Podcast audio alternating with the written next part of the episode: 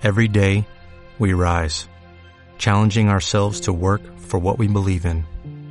At U.S. Border Patrol, protecting our borders is more than a job, it's a calling. Agents answer the call, working together to keep our country and communities safe. If you're ready for a new mission, join U.S. Border Patrol and go beyond. Learn more at cbp.gov/careers. Hola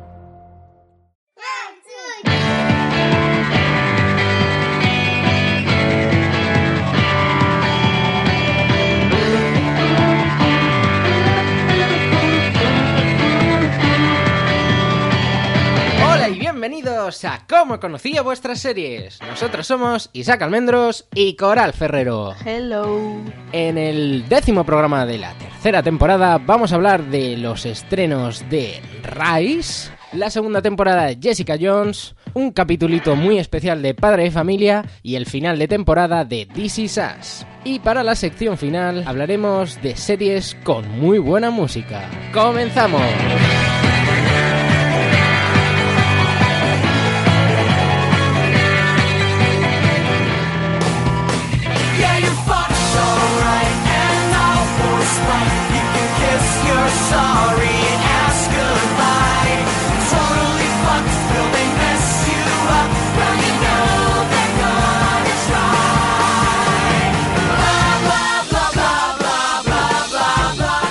Cosa que tengo que decir sobre Rice es que me parece cutrísimo que los chicos de este instituto estén luchando por representar una obra súper polémica, que incendian disfraces y todo, y luego en esa canción eh, no digan la palabra fact y la sustituyan por Fs. ¡Uh, qué transgresores, chicos! Bueno, tonterías Ya aparte. cómo son las normas de la televisión en abierto con ciertas palabras. Bueno, si queréis os explico un poco de qué Rice, aunque ya lo comentamos en el programa anterior. Es la historia del profesor Lou Machuchelli, perdonad si no, Masuchelli, eh, Mr. Masu, que le llaman, que decide hacerse cargo del programa teatral de su instituto, que estaba como un poco muerto, y revoluciona un poco el instituto encendiendo esa chispa que los estudiantes tenían dentro sobre el amor teatral, pero no lo sabían hasta que llegó él. De esta forma, en lugar de representar una obra de teatro convencional como podía ser Gris, el puto mejor musical de la historia, Total. deciden que la obra de este año será Spring Awakening, como ya he dicho, una obra polémica porque retrata sexo adolescente, homosexualidad, abusos sexuales, embarazo adolescente, Dios mío, y todo esto en Alemania, por si fuera poco. Tiene todo. Entonces yo tengo una pregunta para empezar, Isaac. ¿Tú conocías antes Spring Awakening? No. ¿Me conoces ahora? No. ¿Y cómo es tu visionado de esta serie sin conocer el musical que están haciendo referencia, yo creo que constantemente? Eh, ¿Te molesta o dices, bueno, pues no, es un musical y ya está? Sí, yo tiro adelante. Es como, bueno, puede ser ese como puede ser cualquier otro. No sé. No me ha implicado mucho nada.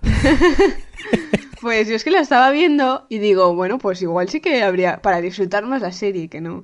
O para entender algunas referencias que hacen, como la que en el primer capítulo el quarterback hace de, de Belchior, de su personaje y tal y cual. Y digo, pues porque yo sí que lo que hago siempre, me he leído la Wikipedia del musical mientras escuchaba las canciones. y sí que sé de qué va, pero si no, igual sí que echaría falta algo. De todas formas, supongo que en Estados Unidos Spring Awakening es mucho más famosa. En España no se ha hecho ninguna representación al respecto que yo sepa. Bueno, solo un apuntito de Spring Awakening que yo lo empecé, empecé a interesarme por este musical porque es donde nacieron, por decirlo de alguna manera artísticamente, pues Jonathan Groff, Lea Michelle, Skylar Astin, todos cuando eran jovencitos hicieron ese musical en Broadway que lo petó mucho. Y de ahí son tan amigos Jonathan Groff y Lea Michelle. Y en futuros episodios de este podcast ya encontraremos una sección, por favor Isaac, tienes que dejarme hablar, de la te hablando de Lea Michelle, de la teoría que demuestra que es analfabeta. la mejor teoría Vale. del siglo XXI. Lo, lo apuntamos. Vale. Bueno, ¿y, y qué te ha parecido la serie, Isaac? A ver, a mí eh, igual, mira, igual una de las razones por las que no he entrado tanto ha sido, como bien indicas, que no tengo ni idea de el musical al que interpretan y al que hacen referencia. No me ha parecido mal, pero tampoco me ha entusiasmado especialmente, porque no sé, tampoco sé exactamente qué era lo que me esperaba, pero como que me ha parecido demasiado dramática y muy de discursos eh, súper profundos, motivacionales, de, oh Dios mío, el teatro, la pasión, que está súper guay y, y que comparto eh, que las artes son importantes y, y esto, pero como que, como que me ha parecido eso demasiado... Es melodramática. Eh, melodramática total y no, no veo a la gente tan, tan teniendo esas conversaciones. Eh, no sé, que tienen todos problemas, o sea, no hay ninguna persona que, que, no, que no sea, pues mira, yo estoy bien con lo que tengo eh, y ya está, me gusta el teatro, no tengo por qué justificar de ninguna manera, no sé, me ha parecido eso, muy drama, mm, y igual no era tampoco lo que buscaba yo en este momento. en ese momento de mi vida. Yo quiero destacar que el creador de Rise es Jason Katims, que es el creador de Friday Night Lights y Parenthood. Y se nota, yo Friday Night Lights aún no he tenido el placer de verla, pero como que sí, porque de toda la información que me ha llegado es como si lo hubiera visto. Parenthood sí que vi como una temporada o algo así y la dejé precisamente por eso, porque era todo melodramático, todo llorera, todo problema, todo, todos Vaya, estaban enfermos, todo- vamos, que la, la tuve que dejar por preservar mi salud mental y emocional. Pues justamente ayer eh, me emocioné mucho porque he visto que han puesto Parenthood completa en Amazon Prime. Y digo, hombre, mira, igual es la oportunidad para verla. Pero claro, si es del mismo creador y del mismo rollito drama, igual intensa, pues igual no me lo...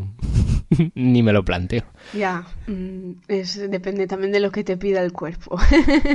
Yo, lo que tú has dicho, para estas series de elementos dramáticos es como sería Parenthood o Friday La- Night Lights, más el elemento musical que ya encontramos en Glee. Pero es eso, como en Glee también, bueno, no tanto, porque Glee tenía mucha parte de humor y Rice no. Pero es eso, hijos problemáticos que no se enfrentan a los padres. Yo creo que igual quiero emular un poco a Spring Awakening, porque también infidelidad, homosexualidad que también aparece en Spring Awakening, tr- transexualidad. Luego, por supuesto, el elemento que nunca puede faltar es esa lucha continua entre el deporte y el teatro, que también encontramos en Glee. Pero bueno, sí que es eso, es que la, vi el primer capítulo y digo, si es que esto lo he visto todo un millón de veces antes, no, no hay nada nuevo, que no significa que no lo pueda ver y disfrutarlo en una pequeña medida.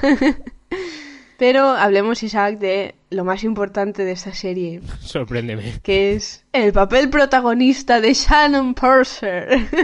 Totalmente ironía.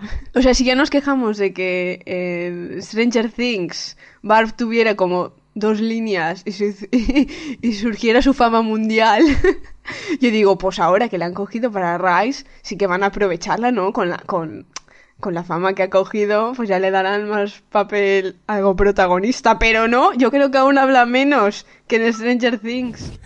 Ya ves, eh, tiene una frase quizás en el segundo capítulo además, o en el primero llega a hablar. Una frase en el segundo capítulo. Y luego en el segundo capítulo sale más, pero es eso, sin sonido. Ahí, hablando. Sí. ¿Cómo que hablas, Barb?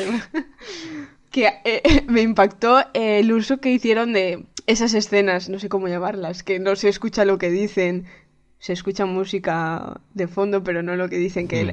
La- hicieron con Barb. Luego también mientras la chica, la Moana, que le digo yo porque es la que hace la voz a Moana, Oli Carvalho, eh, ensaya sus líneas con el quarterback. Vez que, hago, que digo quarterback hago comillas, no sé por qué. Pero eh, me, me hizo mucha risa la escena del quarterback y la Moana. Porque estaban ahí, o sea, se aca- acaban de quedar y eh, empiezan... "Oh, uh, uh, uh". Como ella se estaba cogiendo un descanso de su trabajo, que igual serían 20 minutos, y conforme parecía la escena, parecía que hubieran pasado tres horas, y encima Sí. acaba, con, en esos 20 minutos ya se estaban cogiendo de la mano y mirándose así. es que me pareció muy Sí, ridículo. los 20 mejores minutos de su sí, vida. sí, me pareció ridícula, lo siento. Y bueno, y eso, hablando de los personajes, yo espero co- ir cogiéndoles más cariño, pero en esos dos capítulos no, no, no me han causado ninguna simpatía ninguno. Es como me han resultado tan indiferentes todos. Sí, sí, eh, cre- creo que eso también es una de las cosas por las que, yo que sé, igual yo no he conectado tanto con la serie. Porque al final cuando una serie, o sea, bueno, tienes que cogerle cariño a los personajes, o cariño, o por lo menos, no sé, que te, te provoquen algo más que indiferencia. Eh, y sí, la verdad es que es como, yo que sé, ni al protagonista prácticamente, porque tampoco, no sé, me ha dejado muy mej esta serie. La definición es mej. Un poco indiferente. Bueno, pues continuaremos viendo la coral. Hombre, yo sí, yo sí, porque espero más referencias a Hamilton y a musicales en general. Esa es la única fuerza que me motiva. Sí, yo, bueno, como siempre decimos, con el piloto no basta para juzgarla, pero es verdad que como ya hemos visto dos capítulos y tampoco me ha animado mucho y eh, tengo que confesar que si la otra, la semana anterior en el programa decíamos que continuaríamos viendo Unreal, eh, ya sea solo por la coña, yo la voy a dejar. Ah, pues yo sí que la estoy viendo. Así- me está gustando. Así que creo que Rise también es de las que voy a dejar porque demasiadas series ahora mismo. Unreal is cool. Y bueno, como tenemos tantas series de las que hablar, vamos ya con la siguiente.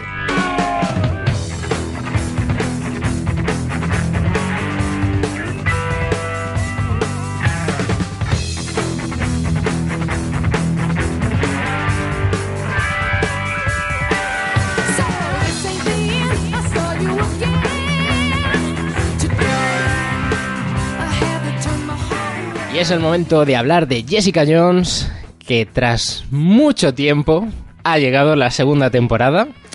Se estrenó el pasado 8 de marzo y hemos tenido que esperar dos años y pico. Que, Yo no me lo creo, pero bueno. que yo, sí, yo sí me lo creo porque a mí, a una persona con tan poca memoria, no puedes hacer una serie con, o sea, una temporada tanto tiempo después.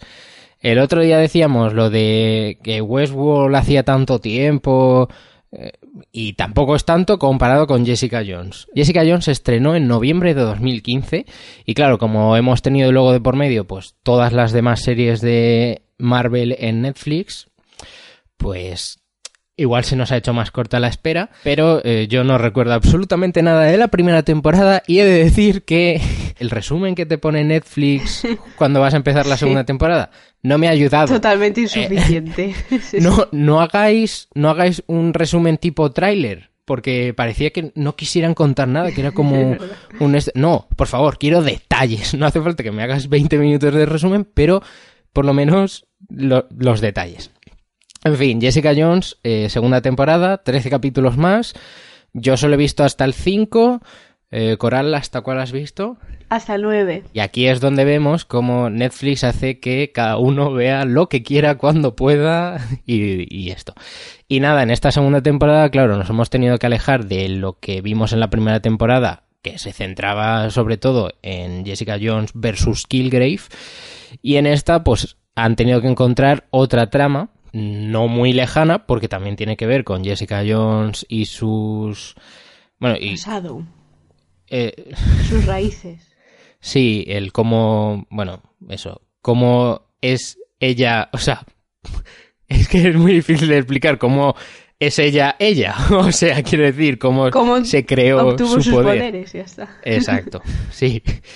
Y nada, a, a mi parecer ha empezado un poquito lenta porque como que el primer capítulo no sabes muy bien qué es lo que te van a querer contar en esta segunda temporada, cuál va a ser el tema, y te dejan abiertas eh, algunas puertas y conforme van pasando los capítulos ya vas centrándote sobre todo en IGH y bueno, qué es esta organización y, y qué es lo que han hecho. Estoy totalmente de acuerdo contigo. Al principio se nota mucho la ausencia de Killgrave y también me costó bastante entrar en la temporada.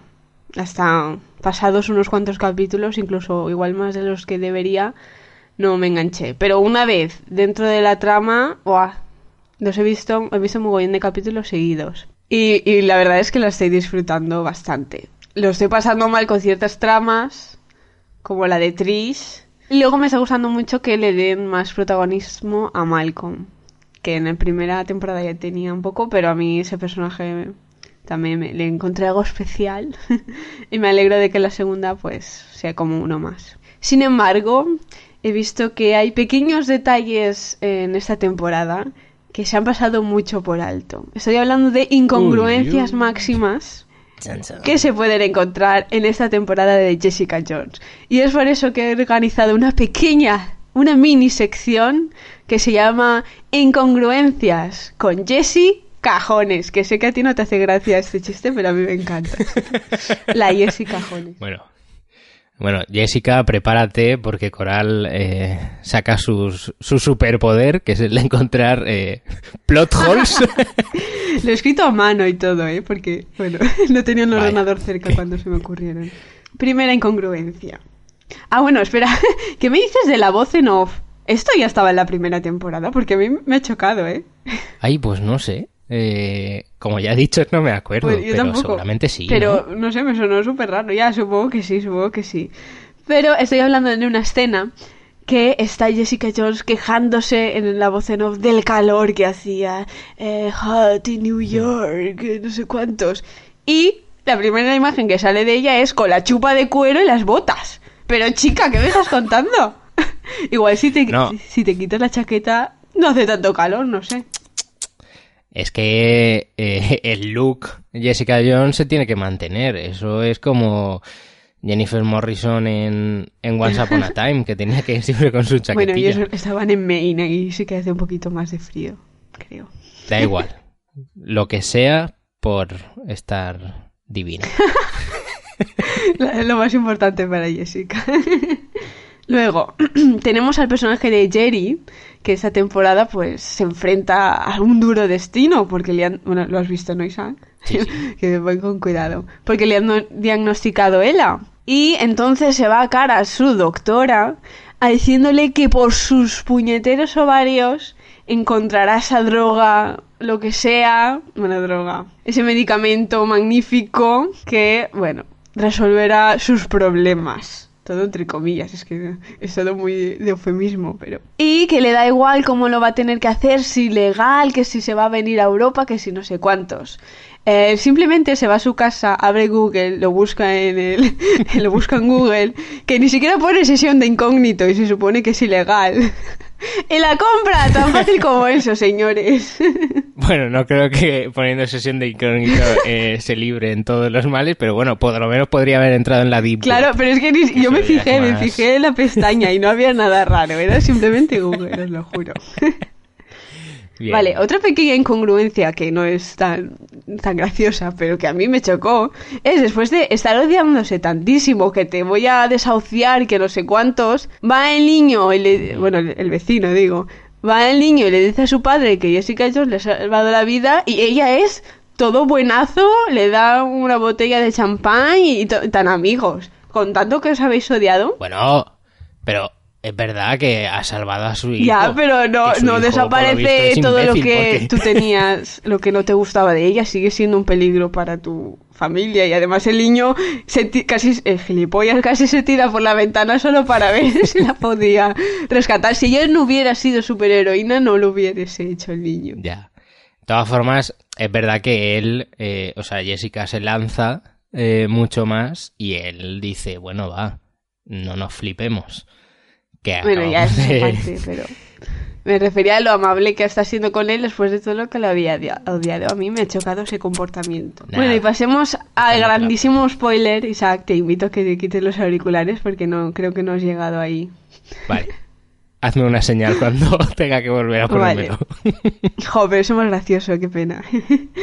bueno, me estoy refiriendo a cuando la malísima de la temporada tiene su cara a cara con Jessica Jones. Y Jessica no entiende muy bien por qué esa persona tiene tantísimo conocimiento sobre ella, las fotos y todo eso. Se le queda mirando y cuando se le quita la peluca, le dice, mamá, claro, luego descubrimos que es que la cara de la mujer no era la de su madre. Pero si ya no reconocías a tu madre con pelo, que tu madre de normal llevaba pelo, ¿cómo la reconoces cuando se quita la peluca y está calva? Si tu madre nunca ha estado calva. Bueno, otra incongruencia más que añadir a la lista. Bueno, pues después de este spoiler, Eh, Te tengo que decir que es muy incómodo estar ahí Con- mirando a ver la cómo- boca. Sí. Tenía otro más, pero, bueno, no sé gracias, dónde lo he te lo puesto. agradezco. Yo creo que lo he escrito, pero se me ha olvidado. No sé dónde lo he metido. bueno, Lo escribo todo por ahí. tampoco hace falta ensañarte más con Jessica Jones, ¿no? ya, has, ya has dejado unas cuantas ahí, ¿eh? Es que me hace gracia. Aún así, podemos decir que la serie está No, sí, bien. sí, a mí me está gustando mucho. Sí, sí, pues yo la continuaré viendo. Eh, es verdad que a pesar de que, como hemos dicho, pues tarda un poco en arrancar, luego, luego está bien, tiene su intriga por la investigación. En verdad que, mira, por ejemplo, el personaje este con su movida de la ELA me da un poco igual. Mm, no, no es una trama en la que, o sea, no es un personaje con el que conecte. Y luego hay alguna otra cosilla por ahí que también es como que no me importa, pero sé que me la tengo que tragar para continuar con la serie. Pero que, A mí lo que sí que me bueno, molesta que es el detective general rival. Que se le va mucho la pinza, o sea, no, Ah, no bueno, podéis sí, ser también, dos sí. detectives en la misma ciudad, es lo normal, ¿sabes? No hace falta que le robes la casa ni nada. No, eh, eh, claro, joder, es que es Nueva York. eh, ahí solo hay dos, solo hay terreno para dos detectives. eh. Si me dijeras, bueno, es que es una ciudad mucho más grande, pero Nueva York. Pues eso, eso sí que me Es molesta. decir, sí, la verdad es que sí, es otro personaje que tampoco no. A ver si podemos terminarla y, la comen- y comentamos el final en el próximo programa. Sí, estaría bien. A ver cómo ha dejado la temporada el listón y ya veremos cómo continúa más adelante en un futuro y bueno, de momento parece que lo de Killgrave lo está superando Ahora no tiene tan nuevos bien, traumas. pero, pero bueno. Well, the word got around and they said this kid is insane, man. Took up a collection just to send him to the mainland. Get your education, don't forget from whence you came, and the world's gonna know your name. Uh, What's your name, man? Alexander Hamilton. My name is Alexander Hamilton, and there's a million things I haven't done. But just you wait, just you wait. Quiero darte las gracias por dejar que continuemos con la fantasía de Hamilton aquí en el podcast, Tisa.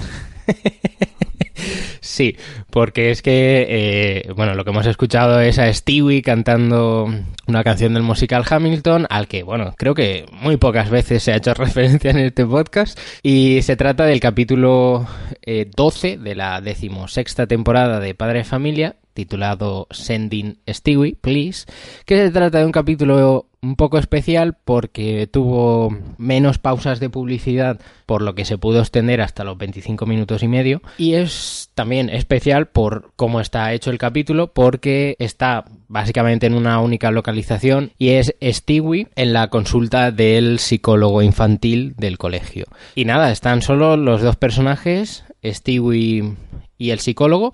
El psicólogo lo interpreta Sir Ian McKellen. Consiguieron a Sir Ian McKellen porque el guionista de este capítulo creo que es el creador de la serie Vicious. Esa grandísima serie. Esa grandísima serie. Y bueno, entonces ya se conocían y les parecía muy guay que eh, el rival de Stewie en este caso fuera Ian McKellen, que además, eh, bueno, como sabréis, es británico. Y uno de los temas más importantes de, de este capítulo trata sobre algunas revelaciones de Stewie. Y claro, Stewie tiene un acento británico o falso británico y entonces una de las cosas más graciosas es pues como el psicólogo le está diciendo, eh, ah sí, tienes acento británico, no me había dado cuenta, no sé qué, y entonces hablan de palabras, cómo se pronuncian algunas palabras en Reino Unido y, y entonces Stewie como que queda mal porque realmente no es británico. Pero bueno, el capítulo trata varias cosas. La primera que se puede decir que se trata, pero no, no revela nada, es sobre la sexualidad de Stewie, que es un tema que también se ha rumoreado muchas veces, pero en este caso no lo resuelven, lo siguen dejando abierto. El capítulo es grandes monólogos de Stewie y en una de estas pues está hablando de eso de no soy gay, si acaso soy menos gay que antes. Ahora, que creo que Grant Gustin y yo seríamos la pareja de Instagram más mona del universo.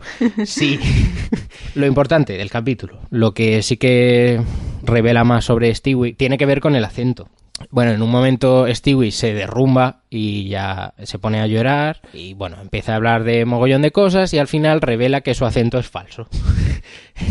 en un momento se pone a hablar con su voz normal y claro, eh, Ian McKellen sigue con las coñas de, ah, que has cambiado el acento, no me he dado cuenta. Y de hecho hay otra broma muchísimo mejor que es la de, en serio, no te has dado cuenta del cambio de acento y entonces empieza Stewie a hablar con las voces de Quagmire, de Peter, de el presentador este de las noticias, que todas son las voces de Seth MacFarlane, que es una de las cosas que más me gusta de Seth MacFarlane eh, y que aquí sí que gana respecto a los Simpson, que es eh, eso, es que me parece bestial como la misma persona hace voces tan diferentes y que no, no es como, pues eso, hay algunos personajes de los Simpson que sí que notas que es la misma persona la que hace la voz.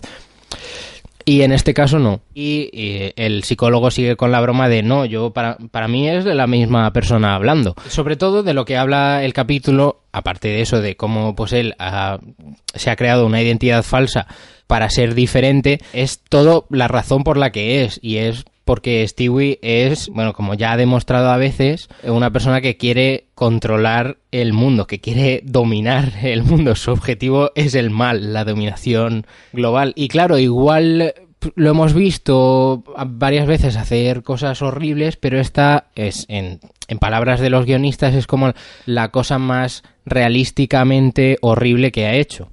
El psicólogo es bastante mayor, tiene un problema cardíaco y toma pastillas para el corazón y le da un ataque al corazón y Stewie, o sea, y él no puede llegar hasta las pastillas. Entonces le dice, Stewie, por favor, coge las pastillas y tráemelas. Y Stewie eh, dice, bueno, eres la única persona que sabe mi secreto. Ostras, ha matado Ian Y si ahora, si tú mueres, nadie más lo sabrá y todo quedará intacto y, y, bueno, y sus planes de ser el, el mal eh, seguirán adelante. Y entonces es por eso, si en algún capítulo hemos visto pues que él haya hecho cosas horribles, eh, pueden estar dentro de la fantasía.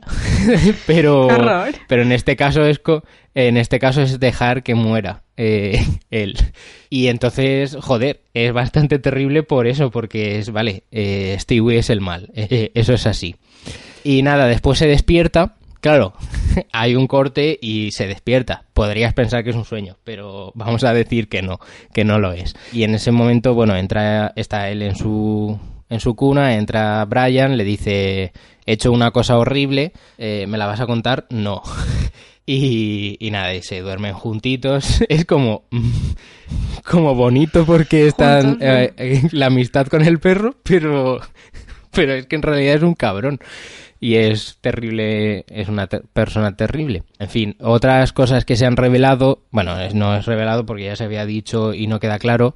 Bueno, siempre se había hablado sobre quién puede entender a Stewie, quién le escucha, quién no. Y Stewie nada más entrar con el psicólogo le dice, ah, vale, tú eres una de esas personas que sí que me entiende, porque por lo visto hay gente que me entiende y gente que no. No sé, un capítulo con muchas referencias, bastante curioso. Y, es eso, a pesar de ser dos personajes en una habitación durante 25 minutos, se aguanta bastante bien. Mm, Son monólogos súper largos que también caen en... eh, llega un momento en el monólogo en que dice, joder, qué largo se está haciendo, pero ahí entra la comedia de, de claro, de padre y familia, estirar tanto el chicle las cosas que crean, pues eso, comicidad ahí. Y nada, realmente este capítulo eh, han dicho los guionistas que no, no es algo al que, o sea, que si te lo pierdes no pasa nada. o sea, que me encanta que hayan hablado de este capítulo como es súper especial y luego te digan, bueno, pero si te lo pierdes mm, no pasa nada porque no va a aportar eh, nada luego a la continuidad de la serie y que creen que ni se harán referencias a este capítulo en un futuro ni se deberían hacer referencias a este Era un capítulo. capítulo especial. Es súper extraño. Claro, es un capítulo especial en el que nada más ahondas en la personalidad de uno de los personajes más emblemáticos de la serie y con eso se queda el espectador. Tell me, tell me if you love me or not, love me or not, love me or not.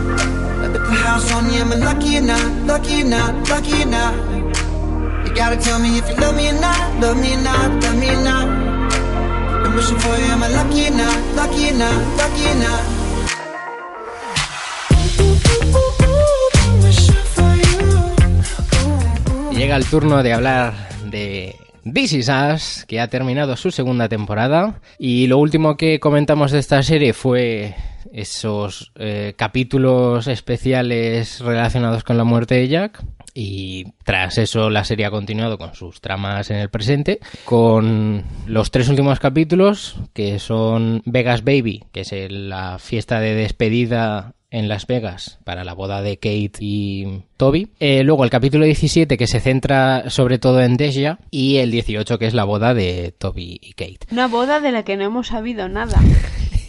Continúo insistiendo, pero bueno. Sí, sí, eso te ha traumado, ¿eh? Con tantísimos capítulos que podrían haber aprovechado sobre cómo organizan la boda. Eh, bueno, Cora, si quieres ver planificaciones de bodas en Divinity o en algunos canales de Oye, estos, yo seguro que tienes muchos programas. Vale.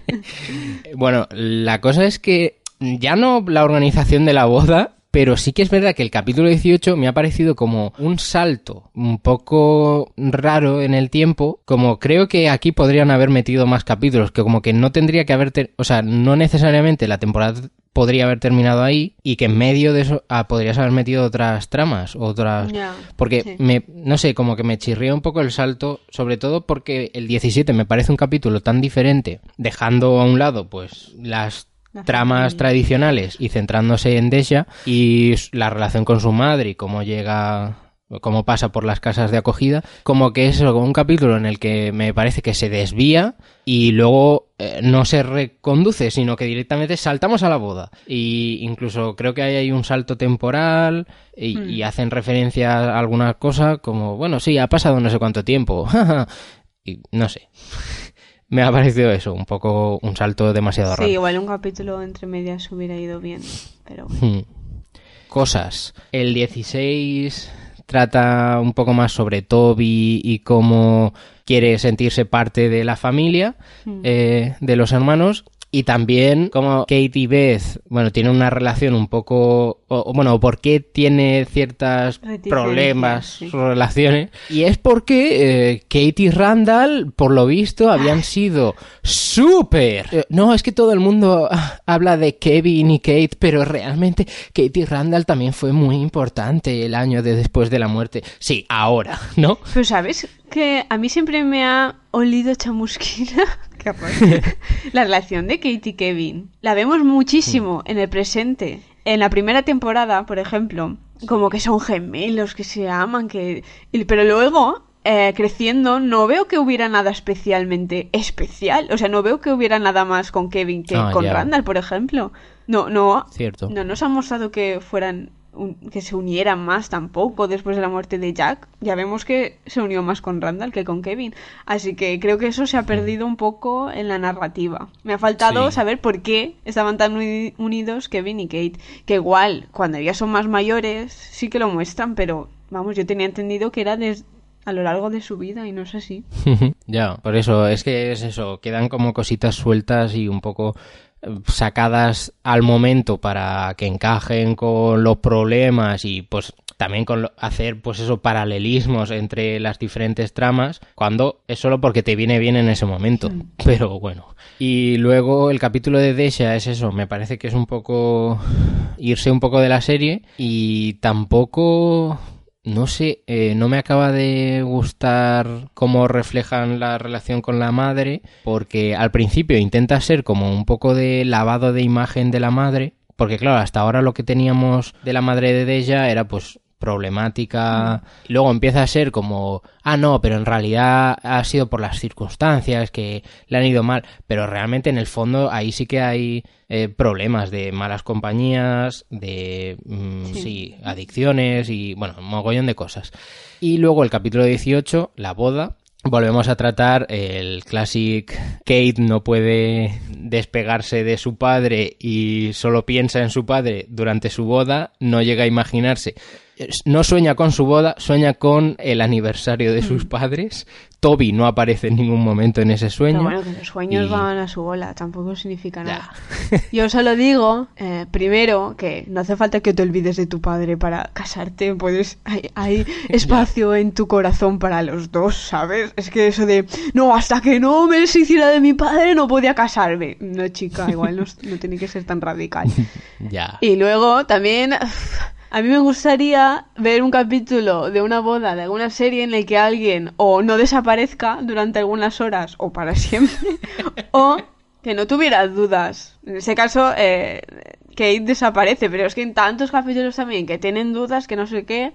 Y aquí es cuando yo me he acordado del capítulo de la boda de Phoebe y Mike en Friends, que es perfecto. Porque ni tienen dudas ni desaparecen. Bueno, lo que rodean son las consecuencias, que está nevando y todo eso. Pero ves, se pueden hacer problemas ajenos a las personas. Pero es que, jolín, no sé, creo que falta un poco de creatividad, lo digo yo como guionista profesional, ironía, a la hora de escribir un, un capítulo de boda que no sea lo típico de, ay, no sé si casarme, ay, desaparezco porque no tengo claras las cosas. Ya. Me ha recordado un poquito en el mal sentido, o sea, o sea, diciendo mal para This Is a Anatomía de Grey con eso, como las tramas eh, van cambiando, se van sacando cosas para que tengan relación con las tramas de, bueno, pues el caso médico que toque en ese momento. Entonces, como que estos últimos capítulos ha sido, vale, This Is me, me gusta muchísimo, pero tened cuidado de no cruzar ya una cierta línea de, vale, lo teníais todo muy bien planeado y eso, pero igual ahora ya estáis empezando a jugar, a mezclar cosas, eh, ya lo, como que lo más principal ya está contado y ahora tenéis que ir empezando. a sacar cosas nuevas y ahí la podéis cagar. Cosas nuevas, por ejemplo, es lo que dejan ver en la continuación de ese flash forward que vimos hace unos capítulos, en el que veíamos a la hija de Randall en el futuro, y cómo, no, creo que no se deja claro, pero a mí lo que me da la sensación es, puede ser que estén hablando de que Desha está en la cárcel O sea, o... tenía escrito exactamente eso. Porque cuando vi el Vale. capítulo, antes, bueno, yo lo no sé. eh, sé que la gente cuando vio el capítulo en Twitter es, Dios, Beth no puede estar muerta, Beth no puede estar muerta. Y, no sé, daban como por supuesto que iban a ver a Beth al cementerio o, o al hospital o algo Ah. así. Pero yo me inclino muchísimo más, es que tengo eso. Yo digo que Deja, que Deja estará en la cárcel. Predicciones. Vale, vale. Ah, no, es que, o sea, por ni- ningún momento se me había ocurrido lo ya, de Beth. simplemente porque no estaba con ellos no significa nada. No, Igual es puede ser porque ¿eh? y es más que- normal, pero yo digo, yo pensé, no puede ser algo tan típico, Ya, ya, ya. hay padres muertos en esta serie. Claro, no, y también está la otra muerte, bueno, la otra muerte, eh, eh, que está todo en plan súper enfermo en Está cama. deprimido, no está muerto, Isaac. Ah, ¿no? vale, ¿Lo vale. habías visto muerto o algo? No, muerto no, pero en plan como que tengo una enfermedad ya no, muy pero es eso que los padres le ya. dijeron, no queremos... ¿Te acuerdas cuando te divorciaste de tu primera mujer, que estuviste en la cama, de la depresión tan fuerte que tuviste tanto tiempo, y no queremos que con Kate te vuelva a pasar algo así? Y luego con el flash forward ves que está, con Kate, siguen juntos, pero que ha vuelto a tener la depresión esa tan fuerte y no puede salir de la cama. Y por eso ves le Ay. dice, estoy hablando con tu médico a ver si regulamos la medicación. He dicho ves, Kate. Ah, pues yo pensaba que era en plan, en plan cuidados paliativos. bueno. Isaac, no te enteras, hijo mío. Oye, oye, déjame que hacer que, eh, que iba bien encaminado con que la otra. O- Lo o dicen sea, claramente, no es por en nada, sintonía contigo. bueno, lo de Toby. y luego Nada, nada, tenemos a Kevin que se ha echado novia, la prima de Beth, Ah, sí. y se van a Vietnam, algo relacionado con este hermano misterioso de, de Jack. Hmm, A ver. Sí, y la guerra, el pasado, y ahí vamos a tener más dramas, más líos y más drama. Todo lo que deseamos de This Is Us. Sí. Eh, yo tengo que hacer referencia a un chiste que se hizo que ha sido súper polémico. Han ardido las redes. Eh, Fue en el capítulo 16.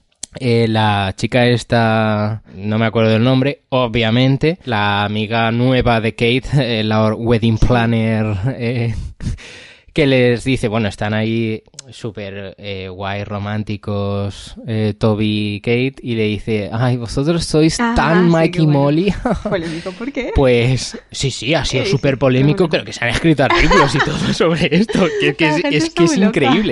Sí, porque claro, es como Mike y Molly, es una pareja de gordos que se conocen en comedores compulsivos o como se traduzca. Eh, claro, entonces mm, no puedes decir sois tan como insertar aquí cualquier otra pareja eh, con una talla cero o como se diga en Estados Unidos. Santa, Rose y Jack de Titanic. Claro. Eh, no, pues eso, a mí, bueno, yo qué sé, mm, me ha parecido un guiño gracioso y punto, no le doy más importancia. Además, Mike y Molly me encanta. Pues Así que, que- tiene muchas Claro, no, no, si es que es eso. Bueno, pues nada, algo más de This Is Us? Creo que ya hemos tratado así un poco todo, ¿no? Sí. Lo que nos espera, lo que nuestras predicciones están ahí puestas y nada. Con esto dejamos el repaso a This Is Us, segunda temporada. Veremos el año que viene cómo qué se inventan para la tercera temporada y también con esto terminamos el repaso a las series, pero como siempre nos quedan unas poquitas más, muy brevemente en la sección series en un tweet. The Last Man on Earth. Muy muy fan de cómo conectan el misterio de la bomba con el final del personaje de Fred Armisen. Y puntualizar que es Hamilton quien muere a manos de Burr y no al revés. Los Simpson. Nos encontramos con un capítulo bastante aceptable, con una historia interesante y con las voces de dos alumnos de Saturday Night Live, Bill Hader como el detective protagonista y Cecil Strong como una magnate. Atlanta. Helen destaca por el contraste de la locura que es Atlanta, esta vez con monstruos alemanes, con la normalidad del fin de una relación. American Crime Story, The Assassination of Gianni Versace ya ha terminado y hay que ver lo mucho que me está costando a mí alcanzar ese final. De momento voy por la mitad, me parece interesante, pero me cuesta muchísimo ponerme a verla. No sé qué pasa. Y tras el repaso a las series en un tuit, nos vamos con las noticias serífilas de estas semanas. Empezamos con la ronda de renovaciones y cancelaciones. Jane the Virgin renovada por una quinta y última temporada. Power renovada por una sexta temporada en Stars. The Sinner renovada por una segunda temporada. Y el revival de Willy Grace por una tercera o por una undécima, según como se mire. Young and Hungry terminará con su quinta temporada en Freeform. Kathy Bates volverá a American Horror Story en la octava temporada. La única buena noticia que se podría obtener de la cancelación de su serie Disjointed en Netflix es esta. Ahora la actriz queda libre para regresar una vez más a la serie antológica de Ryan Murphy. Y es Murphy precisamente el que ha anunciado los protagonistas de la próxima temporada. Junto a Bates estarán liderando el reparto los ya clásicos Ivan Peters y Sarah Paulson. Además, Ryan Murphy ha hablado de los rumores que han surgido sobre el posible título de la temporada, Radioactive, y ha dicho que ha oído esos rumores, que están barajando muchos títulos para la temporada y que le parece una idea interesante, pero que no puede ni confirmarlo ni negarlo.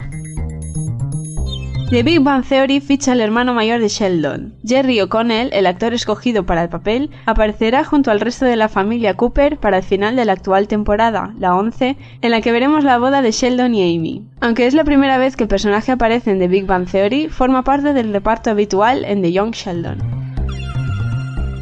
Tras su incorporación al catálogo de Netflix, la serie española La Casa de Papel ha ganado mucha popularidad en las últimas semanas, colándose momentáneamente en el top 100 de las mejores series de IMDb y ahora entrando en el ranking que ofrece la aplicación TV Time de series más maratoneadas de la pasada semana, donde los usuarios ven de media 4,38 capítulos del tirón. La lista la encabeza Jessica Jones con 4,91 capítulos por visionado.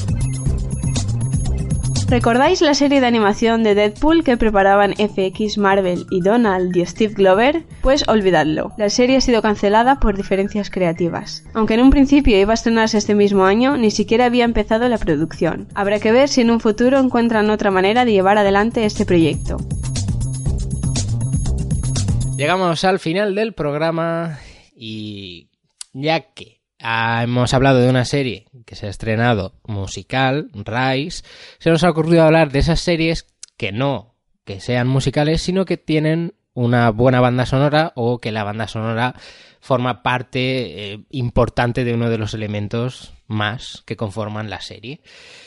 Y bueno, vamos a nombrar varias series que recordamos que, pues eso, que su selección musical Nos haya está calado. muy bien. O... Sí. Así que, Coral, ¿con qué música vas a comenzar? Yo empiezo con una serie que puso la banda sonora, por lo menos a mi adolescencia. Estoy hablando de Gossip Girl, temazos en Gossip Girl. Recuerdo perfectamente que la serie empezaba con la canción Young Folks de Pete Yes. Jorn y no- Peter, Bjorn and Jorn. Exacto, tiene un nombre lioso. Y luego también temazos como por ejemplo, que para mí, no sé, se me quedó, se me quedó grabado, es la canción de Sam 41 With Me en la que em, se lían por primera vez Blair y Chuck. Y que Sam 41 nunca la toca en sus conciertos, o al menos en los que yo he estado. Y me jode un poco, porque me gusta mucho. Y luego en Gossip Girl recordemos que teníamos a Taylor Momsen, que tenía su banda de Pretty Reckless. Y luego teníamos a Leighton Mister, que también tiene su pequeña carrera musical. Bueno, en realidad todos los de Gossip Girl tenían, menos Blake Lively, creo, tienen su grupo o han tocado, pero bueno, en ese tiempo ellas dos eran las que tenían su carrera musical en marcha y recordemos que, según los rumores, Taylor Momsen le tenía, le tenía mucha tirria a Leighton Mister porque, bueno, eh, los encargados de la música en Gossip Girl ponían las canciones de Leighton y no las suyas. Y la banda de Taylor Momsen molaba mucho, a mí me gustaba. Podía enumerar temazos de Gossip Girl que, que yo escuchaba todos los días, pero no acabaría nunca. Así que... Yo de, de Gossip Girl eh, tengo que decir, como dato curioso, como has dicho, la serie empezó con Young Folks y como homenaje en el episodio 100 usaron la canción Young Folks pero en una versión acústica, siento no acordarme ahora del nombre de el grupo que la interpretaba, pero que también estaba muy guay porque era como eso de, ya que es un capítulo especial, vamos a usar una canción que ya usamos. Y luego también recuerdo mm, que Gossip Girl lo que, bueno, pues eso, como tiene tanta música, pues al final eh, te sirve como otras series para descubrir nuevos grupos, no solo canciones, sino te gusta una canción y te pones a ver, y en este caso fue con la canción Misery, que es de la cantante Verónica Falls, y, y no sé, es una de estas que te la escuchas, dices, a ver Shazam, ¿qué me dice? Y al final acabas escuchando la discografía entera a raíz de una canción que sonó en Gossip Girl y, y me gusta bastante. La grandeza de la música en las series. Totalmente. Bueno, más, más series con buena música. Mm, Por, por supuesto, tenemos que mencionar a nuestra serie de referencia, Cómo conocí a vuestra madre, que también tiene una banda sonora infinita. Es una serie que utiliza mucho canciones. Yo quiero destacar algunas que también se han quedado en mi vida y en mi corazón. Dios. Bueno, hablamos de, por ejemplo, Closing Time de Semisonic, por supuesto. Luego, eh, para mí es mítica la canción con la que descubrimos a la madre, que es Simple Song de The Shins, una grandísima canción. Luego, por, e- por supuesto, tenemos Shut Through the Heart, que escuchamos repetidamente en un capítulo de Nochevieja, con Bad Name de Sí. Bon Jovi. O la canción que canta Ted cuando se pone borracho en el McLaren's, que es Voices de Chip Trick. Algunas de las canciones que de referencia de esta serie. ¿Tú tienes alguna más, Isaac? Pues hombre, es que has pillado, la, has pillado una muy buena selección. Luego también podemos hablar de las canciones que ha creado, También, eh, también como conocía vuestra madre. Porque gracias a Robin Sparkles hemos tenido tres o cuatro temazos que han gustado mucho. Eh, pero bueno, no sé. eh, en realidad, yo creo que has hecho una muy buena representación de la serie.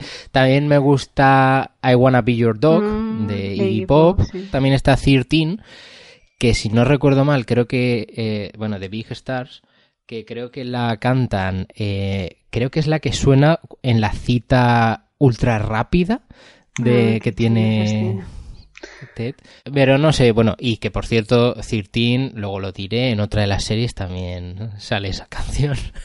Y no sé, pero es- es eso, tiene muy buena... Toda la banda sonora eh, merece la pena. Más series con música o que ha formado o que es una parte importante de la serie. eh, a dos metros bajo tierra, por ejemplo, tiene varias canciones que molan mucho, como Feeling Good de Nina Simone. Que también sale de Handmaid's Tale, otra serie con temazos, pero bueno. Don't Fear the Reaper, que también la conocemos por el sketch Saturday de Night Saturday Night Live. Y bueno, eh, en realidad, no sé, tiene varias canciones que están guays, pero claro, hay luego una que destaca, eh, que eclipsa a todas las demás, que es la canción que suena al final de la serie, que es Breathe Me de Sia, porque Sia antes de este último boom ya Existía. y componía muchas canciones. Y es que es un temazo que, o sea, no puedes concebir el final de A dos metros bajo tierra sin esa canción.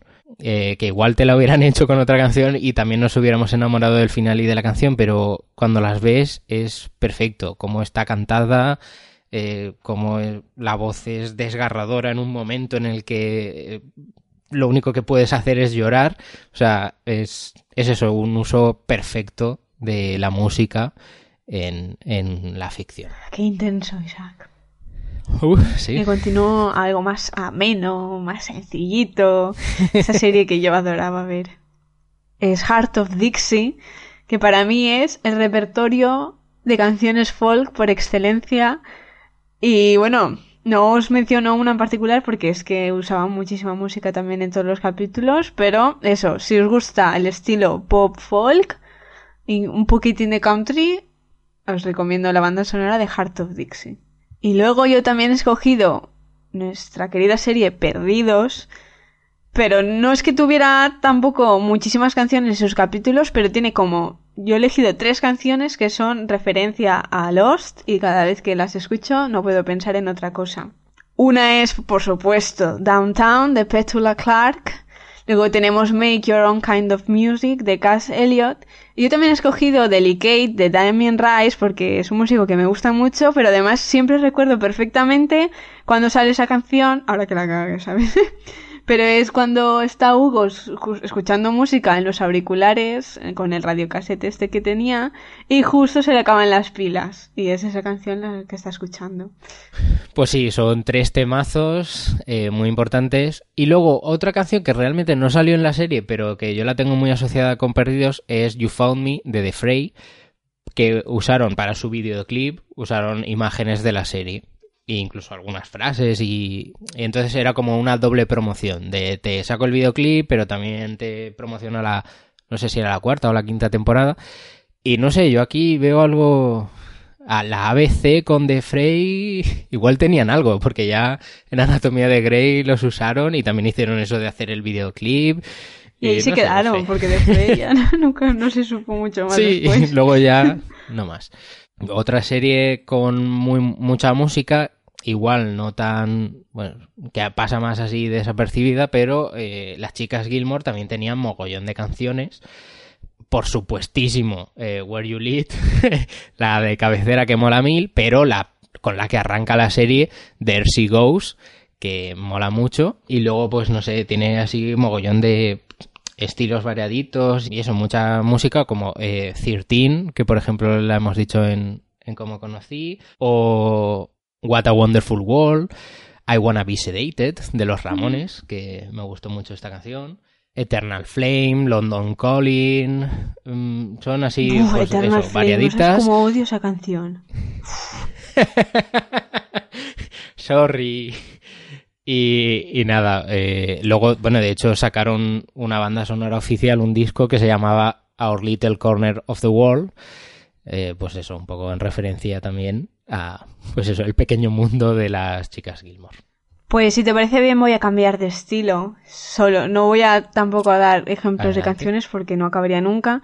Pero solo decir que si en Heart of Dixie encontrábamos nuestra referencia de música folk, en Atlanta Insecure, temazos de hip hop y rap por un tubo, sobre todo si, por ejemplo, en Atlanta, un cantante de rap hip hop convertido a funky, ganador de algún que otro Grammy, es el creador, pues sabemos que vamos a encontrar música de la buena. Eh, otra serie que también creo que mm, una parte muy importante de la banda de la serie ha sido la banda sonora es Stranger Things porque de hecho yo creo que lo llegué a decir la segunda temporada como me parecía tan eh, pues tan repetir lo mismo lo que más me gustó fue la banda sonora porque ya que es tan nostálgica y eso toda la música es de los 80 y mola mil y tienes a The Police, The Clash, tienes Joy Division, eh, Toto con África, Yes. que no sé, a alguien le gusta mucho.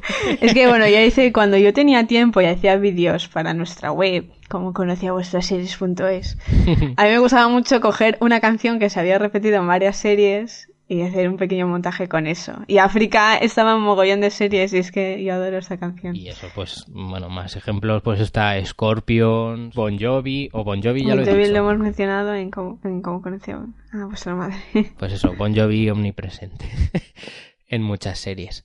No sé, mucha música que está animadita, ochentera, con esa con ese tono tan molón de los 80, que es lo que hace tan guay eh, todas las referencias de Stranger Things. Vale, pues si tú has mencionado música de los 80, yo me voy a los 90, porque ya hablamos de los temazos en el anterior programa de la serie Everything Sucks, pero yo quiero reivindicar muchísimo también una serie noventera anterior a, Every- a Everything Sucks, que es My Mad Fat Diary. También con muchos temas de Oasis, por ejemplo, Champagne Supernova es una canción de referencia en esta serie, la cantan varias veces. Y luego a mis adorados Smiths, y esa famosa pregunta que a mí me encanta, que es cuando quieren pillar a una fan falsa de The Smiths, le preguntan, ¿qué cantante te gusta más, Morrissey o el de los Smiths? Y la caga porque no sabe que es el mismo, que es la misma, misma persona. Ahí solo me río yo. Bueno, pasamos. ¿Qué nos traes tú ahora, Isaac? Otra serie que tiene poquitas, pero interesantes piezas musicales es American Horror Story. Empezó eh, la segunda temporada con ese momento de locura que venía de, pues, de estar ahí en el psiquiátrico eh, con The Name Game, Jessica Lange eh, haciendo este espectáculo musical eh, que, que aparecía de la nada y que dice, bueno, pues Ryan Murphy y su Glee lo acaban de meter aquí y luego fue poco a poco subiendo, porque después en la tercera temporada metieron algunas cancioncitas de Fleetwood Mac y bueno, sobre todo eh, la aparición de Stevie Nicks cantando Seven Wonders, que además eran justamente las siete pruebas que tenían que realizar las brujas para convertirse en la Suprema, o sea que también eh, muy integrada en la trama. Y luego en la cuarta temporada es la más musical de todas, porque ahí sí que tenemos, pues eso, actuaciones musicales. Eh, empezaron con Life on Mars de Jessica Lange, o sea, bueno, de Jessica, Jessica Lange cantando, es Odd David Bowie. Eh, luego también tenemos Criminal con, con Sarah Paulson. Gods and Monsters eh, también otra vez con Jessica Lange. Una versión que me gusta mm, bastante más que la original. Eh, luego también tenemos a eh, Ivan Peters cantando Come As You Are. Y aquí viene mi momento indignación porque iba a haber una canción más y, además bastante curioso porque hay una relación ahí un poco extraña.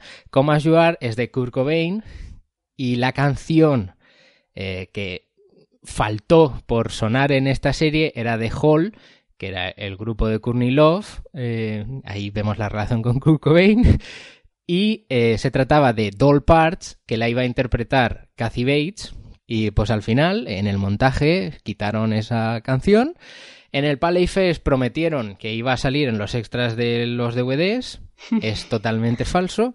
Así que eh, Ryan Murphy jamás te perdonaré por haber cortado esa canción. O por lo menos, mi teoría es que al final no la pusieron ni siquiera en los eh, DVDs porque para no pagar los derechos de la Sí. canción. Porque mira, eso que te ahorres, si no la has emitido, eh, no tienes que esto. Pero yo que sé, aunque sea. Igual es que lo hizo fatal. Ahí y- en, y en no una cuenta falsa. Eso es mentira, eso no puede ser. Y luego más adelante, eh, en hotel, bueno, pues había musiquita de fondo, pero tampoco era tan importante. Y la que me gustó mucho era Tear You Apart de She Wants Revenge, que es el momento en el que por primera vez vemos a Lady Gaga aparecer en la serie.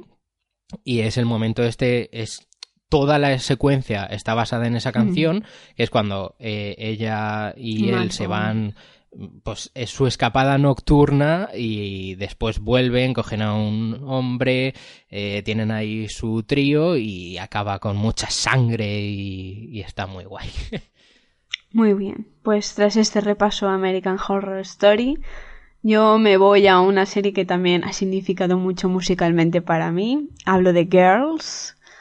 Voy a destacar solo, mm, por ejemplo, la canción I Love It de Icona Pop, que ahora todos la conocemos, vamos, la canción más famosa de la historia, pero que ya la utilizó mucho antes de que se hiciera famosa, por supuesto mucho antes de que Mario Vaquerizo la destrozara, y bueno, solo darle ese, reconocer este mérito.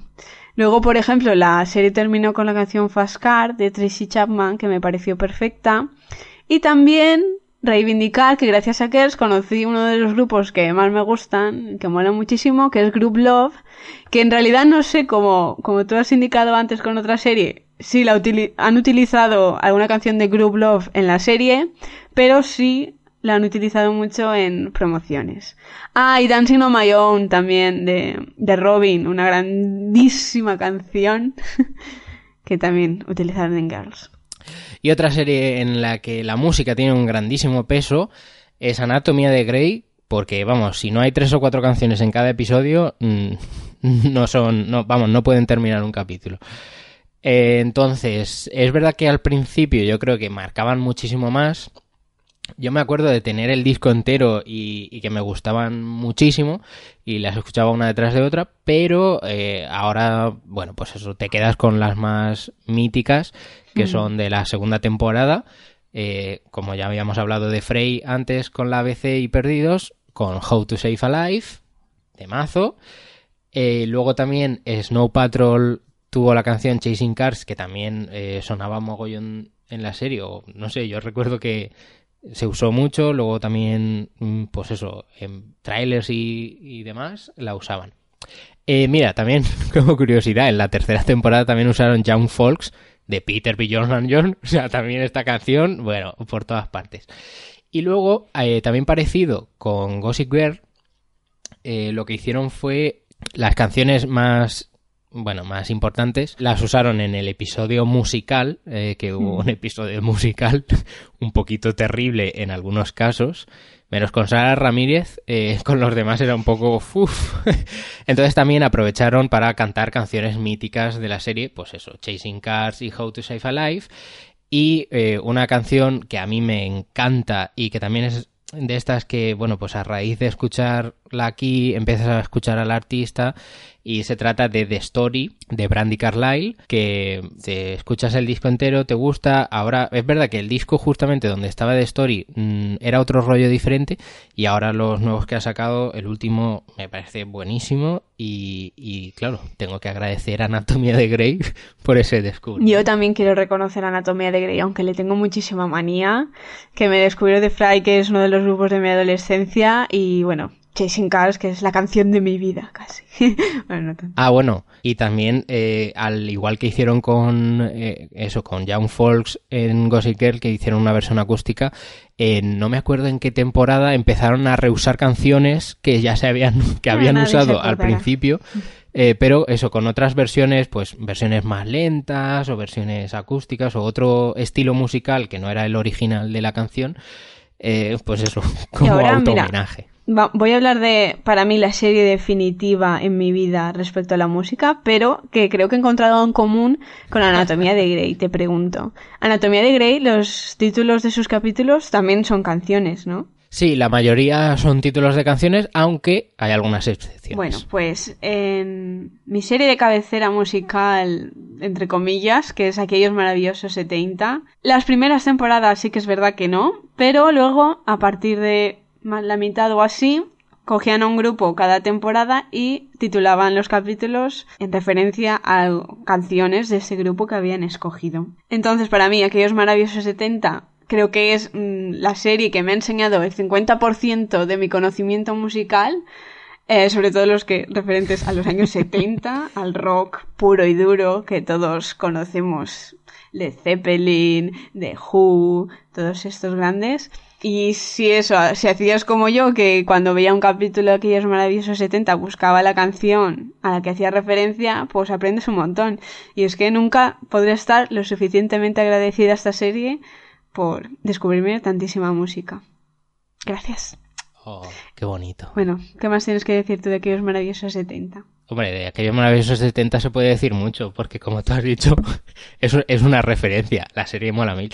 Pero a mí, por ejemplo, yo me quedo con el capítulo musical, que también tuvo su momento musical extraño, y tenía canciones muy guays, como por ejemplo Happy Together, que era muy extraño eh, Ver a Red cantar.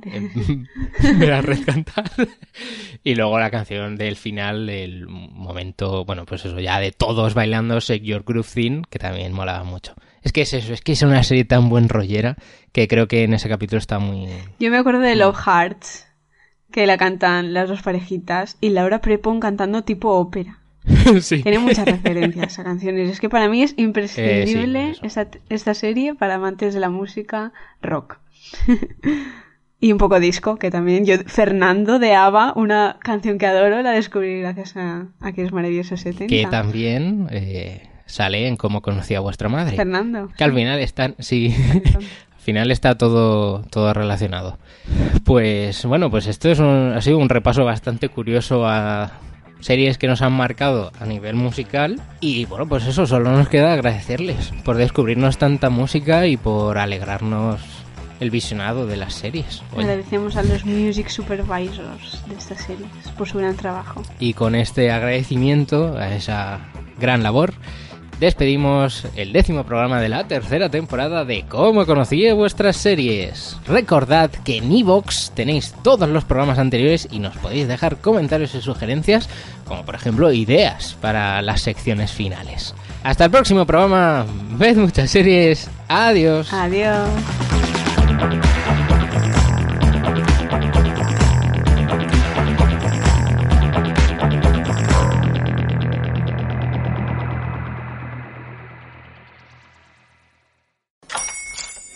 Buenos días, mi pana. Buenos días, bienvenido a Sherwin Williams. ¡Ey! ¿Qué onda, compadre?